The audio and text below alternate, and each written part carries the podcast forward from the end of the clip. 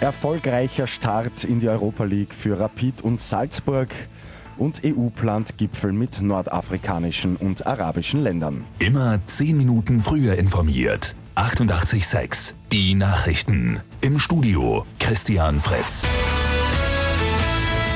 Rapid Wien und der FC Salzburg gewinnen zum Auftakt der Fußball-Europa League. Die Wiener schlagen daheim Spartak Moskau mit 2 zu 0. Die Salzburger gewinnen auswärts gegen RB Leipzig mit 3 zu 2. Damit sind sowohl die Salzburger als auch die Wiener nach dem ersten Spiel Tabellenführer in ihren Gruppen. In zwei Wochen gibt es dann die nächsten Spiele. Salzburg empfängt Celtic Glasgow, Rapid spielt in Glasgow und zwar gegen die Rangers.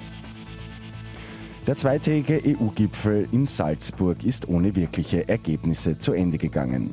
Deshalb will die EU noch heuer einen Gipfel mit nordafrikanischen Ländern abhalten. Im kommenden Jahr soll es dann auch noch ein eigenes Treffen mit arabischen Ländern geben. Auf dem Victoria-See in Tansania ist es zu einem tragischen Schiffsunglück gekommen. Eine Fähre ist aus bis jetzt noch ungeklärter Ursache gesunken. Mindestens 44 Menschen sind dabei ums Leben gekommen. Befürchtet werden aber noch mehr Todesopfer.